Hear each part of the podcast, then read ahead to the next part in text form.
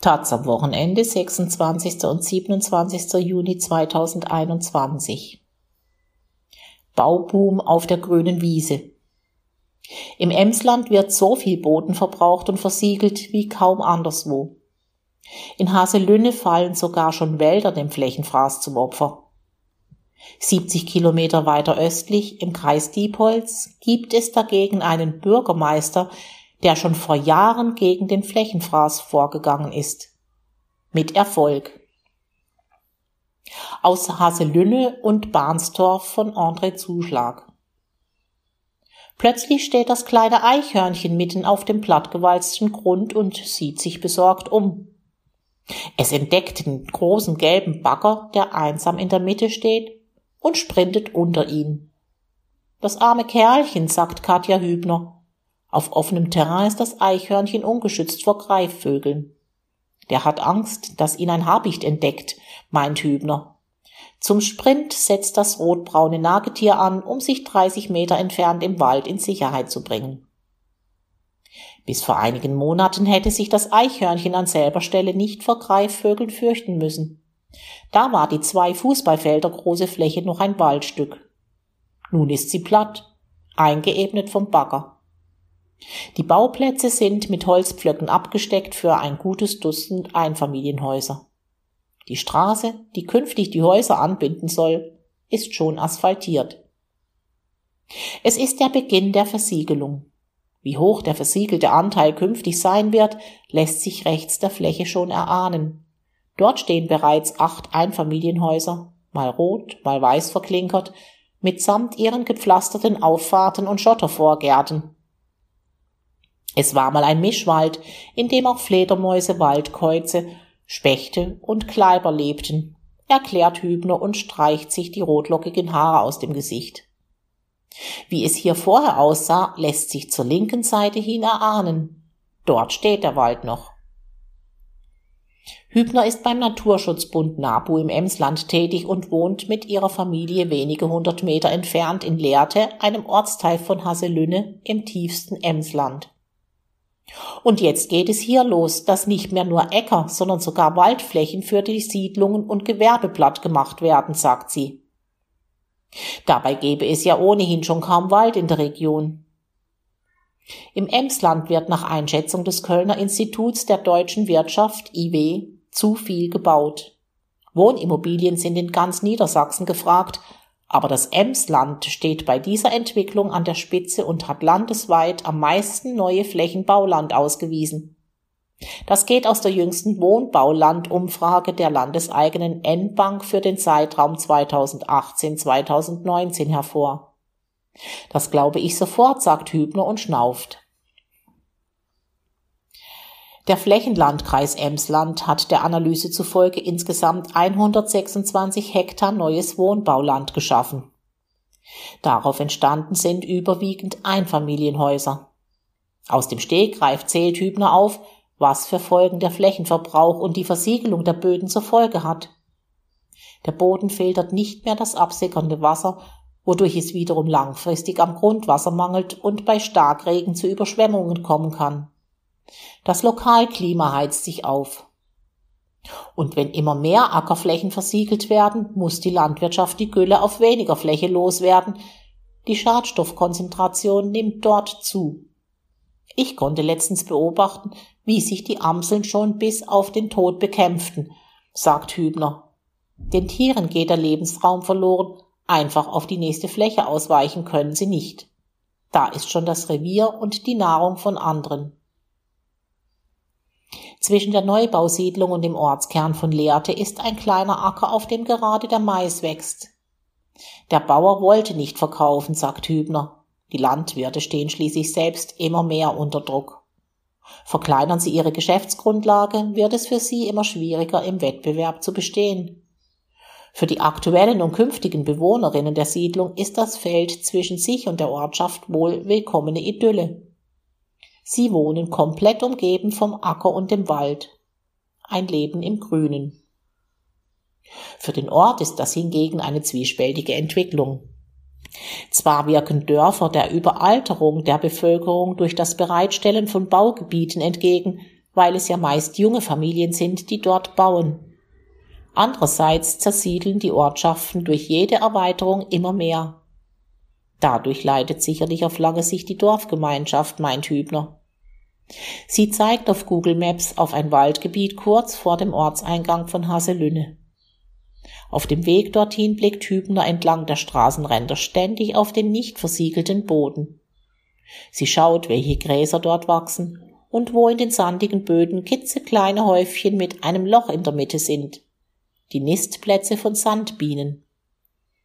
Beim NABU, sagt sie, geht's nicht nur darum, gegen unökologische Projekte zu wettern, sondern auch aktiv bei der Verbesserung der Umwelt zu helfen. Zu Hause pflegt sie eine Fledermaus, die flugunfähig ist. Und im Unterschied zu den Nachbarn ist bei den Hübners der Rasen nicht akkurat gemäht, sondern eine wild wachsende Sträucherwiese.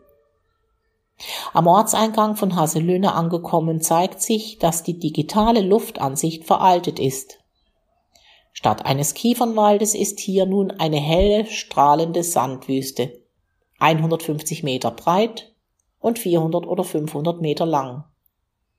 Sechs Bagger planieren gerade mühsam das Gelände. Den überschüssigen Sand haben sie schon aufgehäuft. Er überragt sie um einige Meter. Früher war das hier noch sehr hügelig, eine eiszeitliche Moräne, erklärt Hübner. Daher komme der ganze Sand. Ein anderer Bagger, der am rechten Rand steht, füllt unermüdlich einen großen Häcksler, um die Äste und Sträucher der Fichten zu zerkleinern. Einige der Stämme liegen noch am Rand gestapelt, bereit zur Abholung.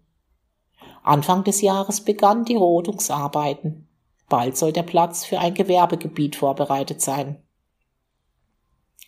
Vor langer Zeit war das Emsland mal eine arme Region, doch das ist längst vorbei. Es boomt hier wirtschaftlich, sagt Hübner, die vor elf Jahren nach Lehrte gezogen ist. Laut Prognosen soll die Einwohnerzahl in der Region in den kommenden Jahrzehnten leicht wachsen. Doch der Flächenverbrauch wächst ungleich schneller. In nahezu jeder Ortschaft im Emsland gibt es zwei markante Ansichten. Ein Neubaugebiet auf der grünen Wiese und eine Andachtsstation mit Jesu, Marien und anderen heiligen Statuen an der sich Gläubige beim Vorbeigehen bekreuzigen können, was man sonst nur aus Süddeutschland kennt. Rund 70 Prozent der Emsländerinnen sind katholisch. Die CDU hat seit Jahrzehnten ein Abo auf jeden Wahlsieg. Hier im Emsland ist das Bewusstsein für einen schonenden Umgang sicher noch nicht so weit verbreitet, sagt Hübner. Dennoch bei den anstehenden Kommunalwahlen im Herbst können die Wählerinnen in Haselünne zum ersten Mal ein Kreuz bei den Grünen setzen. Das gab es bislang noch nie. Ein Bewusstsein bei den Menschen zu schaffen, reicht sicherlich nicht. Es braucht konkretes politisches Handeln, meint Hübner. Wie das aussehen könnte, zeigt sich knappe 70 Kilometer weiter östlich. Die Samtgemeinde Barnsdorf liegt im Landkreis Diepholz in der Nähe von Bremen. Es ist flach dort, entlang der Landstraßen erstrecken sich Maisfelder. Bei der Autofahrt hat Jürgen Lübers die meiste Zeit nur eine Hand am Lenker. Mit der anderen muss er entweder Leute grüßen, die ihm im Auto oder auf den Fußwegen entgegenkommen, oder er zeigt damit auf Häuser rechts und links der Straßen. Hier, das war vorher auch Brachland, sagt er und zeigt auf ein modernes Mehrfamilienhaus. Und hier rechts die Fläche konnten wir auch zur Innenverdichtung gewinnen. Bei einem dritten Gebäude freut er sich besonders. Hier ist das erste Mehrgenerationenhaus entstanden. Der freundliche Herr Lüppers, weiße Haare, weißer Bart, weißes kurzärmliches Hemd, fährt nicht nur gern durch seine Heimatgemeinde, er reist mittlerweile mehrmals im Jahr für Vorträge durch die ganze Bundesrepublik, um von Barnsdorf zu erzählen. Und um anderen ländlichen Gemeinden und Städten zu zeigen, wie sie ihren Flächenverbrauch und damit die Versiegelung reduzieren und damit auch noch der Verödung der Ortskerne entgegenwirken können. Lüppers ist Bürgermeister der Samtgemeinde. Schon die Ausbildung zum Verwaltungsbeamten hatte er in den 1970ern im Rathaus in Barnstorf gemacht. Zwischenzeitlich, Anfang der 90er, verschlug es ihn für den Posten des Amtsleiters in den Landkreis Bitterfeld im Osten. Lüppers ist seit 23 Jahren Bürgermeister der Samtgemeinde. Im Herbst geht er in Rente. Die Samtgemeinde besteht neben Bahnsdorf noch aus drei weiteren Ortschaften. Entgegen der allgemeinen Tendenz im ländlichen Niedersachsen wächst die Gemeinde seit einigen Jahren kontinuierlich. Schon allein deswegen müsste es hier, ähnlich wie im Emsland, eine starke zunehmende Umwandlung von Wiesen, Äckern oder gar Wäldern in Siedlungs- und Gewerbegebiete geben. Doch schon vor mehr als einem Jahrzehnt hat die Samtgemeinde beschlossen, nicht mehr auf der grünen Wiese bauen zu lassen. Damit stemmt sie sich beim Flächenverbrauch und bei der Versiegelung gegen den allgemeinen Trend und wird regelmäßig von Umweltverbänden gelobt. Ehrlich gesagt, um Nachhaltigkeit ging es mir anfangs nicht, erklärt Lübbers. 2005 schloss überraschend die Bundeswehrkaserne vor den Toren Barnsdorf. Die Gemeinde überlegte, wie sie auf der Fläche Gewerbetreibende ansiedeln könnte. Lübbers ging auf die Suche nach Fördermitteln und stieß dabei auf ein Förderprogramm des Bundes, das wissenschaftlich begleitet Kommunen beim sparsamen Umgang mit Flächen unterstützt. Irgendwann hat es dann auch bei mir Klick gemacht, dass das ökologisch sinnvoll ist. Die Ansiedlung neuer Gewerbetreibender auf dem ehemaligen Kasernengelände gelang ohne neue Versiegelung von Ackerflächen. Nun sollte die gesamte Gemeinde sich nach diesem Prinzip entwickeln. Er habe viel Überzeugungsarbeit leisten müssen, auch hinter den Kulissen. Manche hier im Rathaus waren entgeistert, als ich vorschlug, nicht mehr auf der grünen Wiese bauen zu lassen, meint Lüppers und lacht munter. Auch in Barnsdorfer Verwaltung war man davon überzeugt, es sei gut, so viel wie möglich neues Bauland auszuweisen.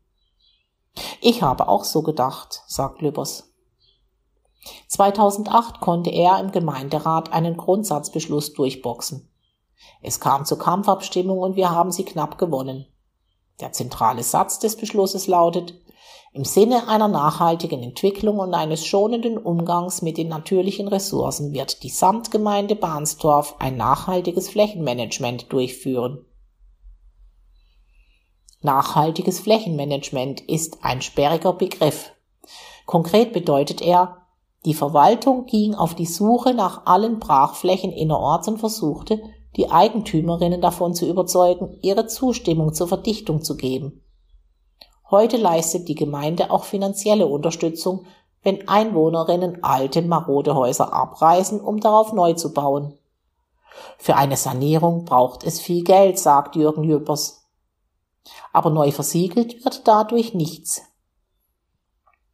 Auch sein Büro im Rathaus ließe sich als nachhaltig beschreiben. Es versprüht den Charme von Amtszimmern aus den 90er Jahren.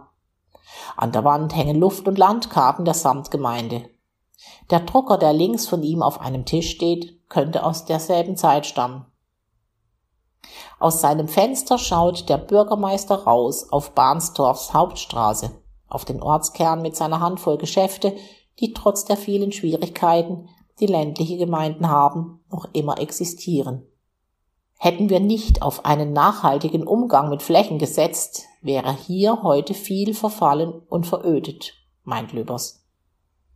Jetzt wohnen mehr Ältere im Zentrum, denen das alte Haus zu groß geworden ist.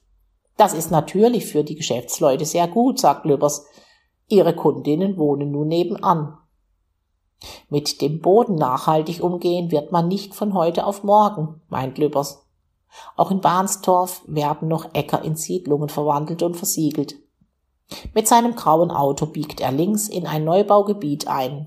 Warnsdorf wächst seit einiger Zeit rapide, so Lübbers. Dicht an dicht drängelt sich die Einfamilienhäuser aneinander, jeweils nur durch ein, zwei Meter breite Rasenflächen getrennt. Außer dem Rasen und einigen Zierrosen wächst innerhalb der Siedlung nichts. Kein Beet, keine Büsche, graue Wüste umgeben von grünen Feldern. Da würden wir wohl beim nächsten Mal etwas rigidere Vorgaben für eine geringere Versiegelung machen sagt Lübbers. Es braucht Geduld.